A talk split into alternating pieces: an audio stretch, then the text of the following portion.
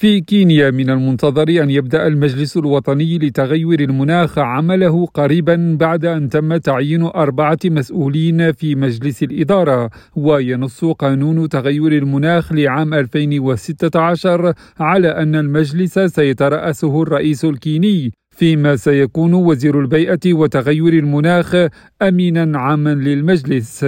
هذا وسيقوم المجلس بالوظائف العامة لآلية ومجلس تنسيق تغير المناخ الوطنيين. كما ستكون من ضمن صلاحياته الموافقة على تنفيذ خطة العمل الوطنية لتغير المناخ والإشراف على تنفيذها إضافة إلى تقديم المشورة للحكومة المركزية وحكومات المقاطعات بشأن التدابير التشريعية والسياسية وغيرها من التدابير اللازمة للاستجابة لتغير المناخ.